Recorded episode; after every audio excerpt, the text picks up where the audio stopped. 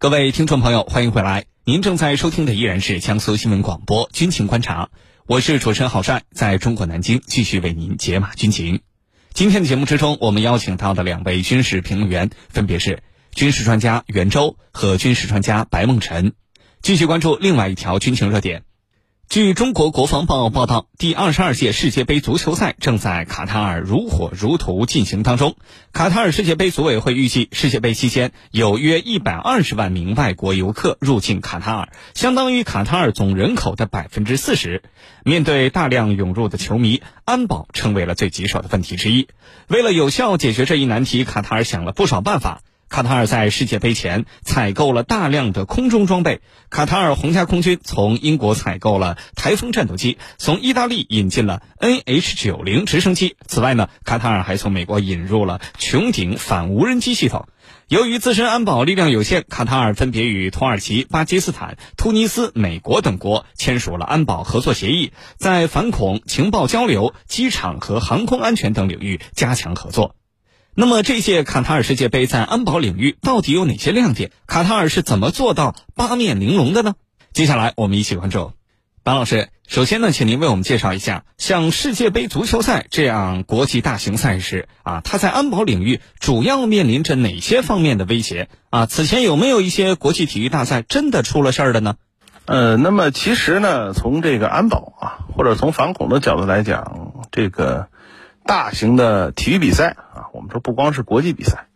大型的体育比赛实际上一直是这个反恐的重点，当然也是反恐的难点啊。呃，那么可能从反恐的历史上来讲，大家比较熟悉的是一九七二年的慕尼黑奥运会导致的慕尼黑大屠杀。当时呢，这个呃相关的恐怖分子啊，那么在这个。慕尼黑呢劫持了以色列国奥队的队员，那么最后的事件呢导致十七人死亡，这里面包括六名以色列的教练、五名以色列运动员、一名西德警察和五名这个发动恐怖袭击的黑九月的成员。那么事后呢，当然我们说以色列的方面军方和情报机关啊发动了所谓“上帝之怒”行动，那么很多年不断的去这个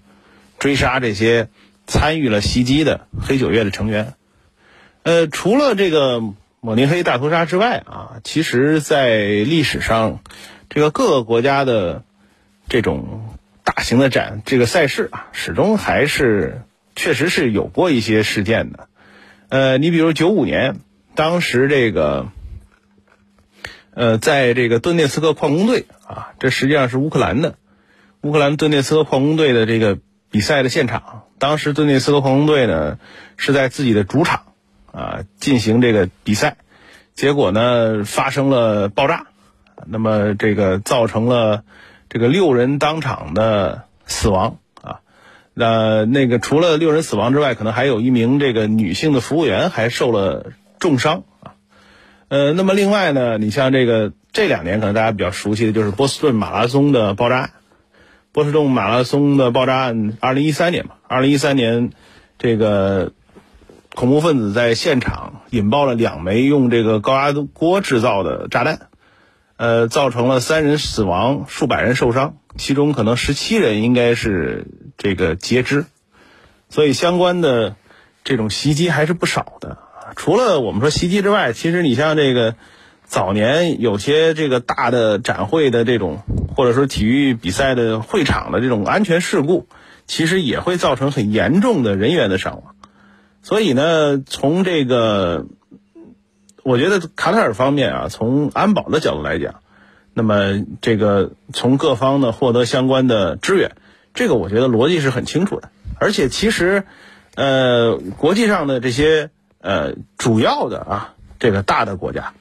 美国也好，法国也好，那么包括欧洲的很多国家，俄罗斯，实际上在这个大型体育比赛的安保方面都一直是抓得很紧的。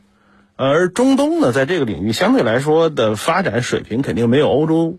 那么高啊，所以这块来说呢，这个卡塔尔方面从外部试图获得支援，这个我觉得逻辑是很清楚的。那么再加上呢，大量的游客，呃，拥挤的这个现场，那么这些其实。我们说，确实是很有可能会导致恐怖袭击，或者说是恐怖组织视为比较适合或者比较理想的这种袭击的目标。所以这些呢，我觉得对于卡塔尔方面压力还是很大的啊。好的，主持人，好，谢谢潘老师。卡塔尔自身的军事实力到底是一个什么水平？为了这届世界杯的安全举办，卡塔尔做了哪些方面的准备呢？袁教授，请您为我们解答。好的，卡塔尔是一个小国，国土面积十分狭小，总面积只有一万一千五百多平方公里，呃，只是和我们一个直辖市差不多大。那么人口面积呢，也只有两百六十多万。但是呢，这个国家生产石油，因此卡塔尔是个地地道道的富国。在强大的经济实力的支撑下，卡塔尔的军事实力啊。也是不容小觑的。数据显示，卡塔尔军队整体规模并不大，但是却装备精良。卡塔尔军队总体规模也就一万多人，其中陆军大约九千多人，装备从德国订购的六十二辆最先进的豹二 A 七加主战坦克，以及二十四门 PZH 两千自行火炮，并且保留追加购买一百三十八辆豹二 A 七加坦克的权利。卡塔尔空军呢，总兵力为一千五百人。呃，但是呢，他们却花了一百二十亿美元购了三十六架最先进的 F 十五 QA 重型战斗机，同时，卡塔尔空军还装备了十二架法制的幻影两千五战机以及二十四架阵风战斗机，此外还订购了三架美制的 E 七三七预警机进行空情保障。卡塔尔空军呢，还有二十四架 AH 六四 E 阿帕奇武装直升机，而空军防空部门还。采购了美国的爱国者三以及 THAAD 战区高空导弹防御系统，可以说啊，卡塔尔凭借丰富的油气收入，打造了一支标准的中东土豪军队。先不管其战斗力如何，仅从装备的角度来看，这样的卡塔尔军队放在全球也能算得上装备先进了。但真的打起仗来，能不能打胜啊？当然还不能光看武器装备，还得看军心士气、动员能力、军工效率等诸多综合因素。在没有战争的情况下，呃，卡塔尔军队目前呢，表面上还是经得起看的。至于说为了这次世界杯，卡塔尔在安全工作上做了多少准备，可以用消耗巨资、竭尽所能来形容。那主要有三个方面的工作，他们做了。呃，首先呢，就是加强了科技安防措施。从公开的信息来看呢，卡塔尔在它的八个体育场内啊，部署了大量的摄像头，大约有。两点二万个，而且采用了人工智能面部识别系统，使得本届世界杯成为呃同级别比赛中监控最为严密的一届。那么其次呢，就加大了安防巡逻的力度。为了保护好参赛球队和球迷，卡塔尔地面运用骑着骆驼的卡塔尔皇家卫队进行警戒巡逻，在空中呢还动用了战斗机和直升机进行空中巡逻。此外，还从美国引入了穹顶反无人机系统，来预防可能出现的无人机袭击事件。那么第三呢，就是寻求外援。由于自身军事和安保力量有限，卡塔尔专门请他国的军警来帮忙，共同维护世界杯期间的安全。据报道呢，卡塔尔分别与土耳其、巴基斯坦、突尼斯、美国等国签署了安保合作协议，在反恐、情报交流、机场和航空安全等方面加强合作。那么这些国家呢，基本上都答应了卡塔尔的要求，有的派军舰，有的派反恐专家，还有的专门提供反无人机系统。呃，当然呢，还有更多的，则是把军警直接派到了卡塔尔。从而使卡塔尔的世界杯有了一个维护安全的多国部队。主持人，好，谢谢袁教授。军迷时间，军迷时间。我注意到，在众多帮助卡塔尔的这些国家当中啊，土耳其出人出力可以说是最多的。土耳其向卡塔尔派遣了三千名防暴警察、一百名特警、五十名爆破专家，甚至还派了一百只警犬过来。那么，呃，有居民朋友们就问了：土耳其为什么这么的支持卡塔尔呢？土卡两国在防务安全领域，他们的关系到底怎么样？对于这方面的问题，白老师您怎么看？好的，呃。土耳其跟卡塔尔在这个安保啊，在防务方面的这个合作，应该一直也是比较多的。这里面实际上大家要考虑土耳其的特殊的情况。土耳其方面，因为我们说，呃，它虽然不是一个阿拉伯国家，但是土耳其是一个伊斯兰教国家，所以土耳其跟卡塔尔呢，在这个防务领域的合作啊，一直以来呢，这个很多方面的协调相对来讲要比。呃，跟这个西方的很多国家要更容易、更灵便一些。当然，可能这个是我们说双方都是这样的。卡塔尔跟土耳其在很多领域的这种合作和交流呢，可能应该来说也是更方便一点。那么，当然还有一点就是，土耳其方面很希望啊，借助防务的这种交流呢，来扩大自己在这个阿拉伯方面的这种影响力。呃，那么土耳其方面，因为我们说这些年，其实土耳其作为北约的这个南线的最重要的国家之一啊，那么土耳其方面在防务领域的这个水平的提高啊，还是很明显的。那么土耳其大概应该是在二零一五年第一次向卡塔尔部署了这个相关的军队单位。呃，那么土耳其在卡塔尔当时建立了一个大概有五百到六百名士兵的军事基地，而且在卡塔尔的总参谋部专门派了一个咨询指挥小组。那么，当然这件事情可能在外界来讲，土耳其方面跟土耳这个卡塔尔，呃，相对来说呢，都是采取了一种比较呃不那么引人注目的方式啊。二零一七年，当时其实土耳其在。这个卡塔尔一直是保持了一百名以上的人员，但是当时并没有派指挥指挥官，但是有时是有人员，而且呢，其实二零一七年之后啊，据说这个，呃，土耳其是设立了一个专门的部门，叫土耳其卡塔尔联合部队司令部。那么另外呢，土耳其和卡塔尔之间的军事装备的这种交流，其实从二零一七年以来也比较多。呃，因为我们讲土耳其的地面装备啊，弹药的生产能力，其实在整个欧洲。啊，也还是能够排得上号的，而且土耳其这两年在这个无人机这块儿啊，发展的也还是比较不错。所以土耳其跟卡塔尔之间，呃，涉及到了可能大概一百辆的主战坦克，可能接近六百辆，五百八十多辆的步兵战车，二十五门的榴弹炮、自行榴弹炮，还有大概超过六架的武装直升机的相关的这个呃国际军援军贸的订单。那因为土耳其的军工企业虽然技术还不错，但是其实在资金上面一直是不太充裕。卡塔尔方面呢，据说还向土耳其提供了呃不少的这种相关的贷款啊。那么一八年可能有数亿美美元，而且有一些卡塔尔的这种呃我们说投资者还入股了土耳其的一些企业。呃，土耳其应该来讲，卡塔尔和土耳其的国际军援军贸订单可能。土耳其的第三还是第四大武器的这个出口国，就是向向外出口武器的第三大贸易伙伴是卡塔尔。呃，那么可能确实要比美国跟德国稍微差一点，但是也还是不错的啊。而且这个增加的比例据说还是很快的。因此，土耳其跟卡塔尔之间的关系，尤其是在防务领域的关系，其实一直是比较紧密的。好的，主持人，好，谢谢马老师的分析。